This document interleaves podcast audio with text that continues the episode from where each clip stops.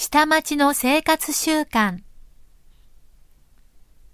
下町や山の手では、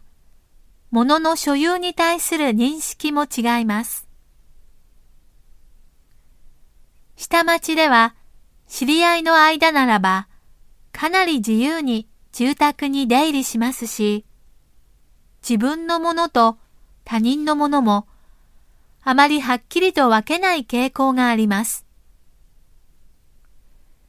親しい人ならば人のものも自由に使うし、